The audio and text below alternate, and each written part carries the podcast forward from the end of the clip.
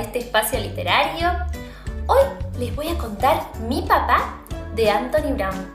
¿Lo escuchamos?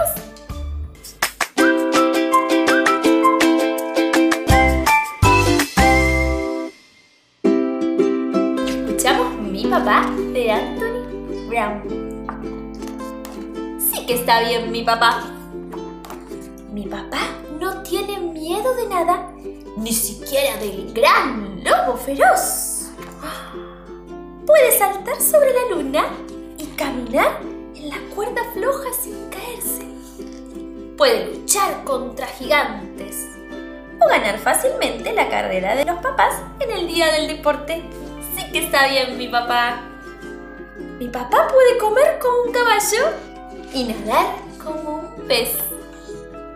Es fuerte como un gorila y feliz como un hipopótamo. Sí que está bien mi papá. Mi papá es tan grande como una casa y tan suave como mi osito de peluche.